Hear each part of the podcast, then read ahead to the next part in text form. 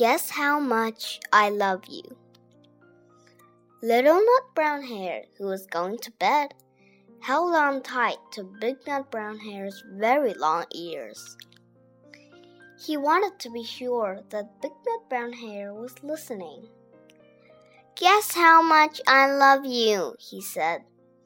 Oh, I don't think I could guess that, said Big Nut Brown Hare.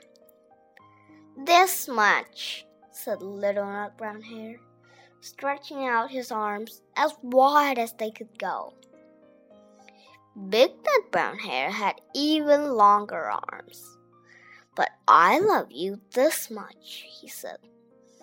Hmm, that is a lot, thought Little Nut Brown Hare. I love you as high as I can reach, said Little Nut Brown Hare.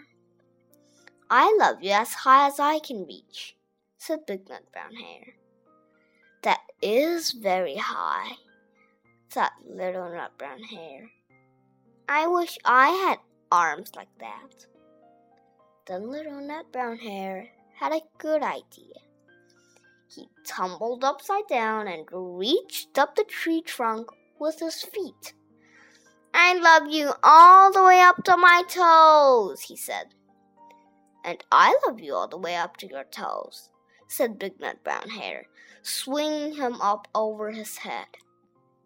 I love you as high as I can hop, laughed Little Nut Brown Hare, bouncing up and down. But I love you as high as I can hop, smiled Big Nut Brown Hare, and he hopped so high that his ears touched the branches above. That's good hopping, thought Little Nut Brown Hare. I wish I could hop like that. I love you all the way down the lane as far as the river, cried Little Nut Brown Hare. I love you across the river and over the hills, said Big Nut Brown Hare. That's very far, thought Little Nut Brown Hare. He was almost too sleepy to think any more.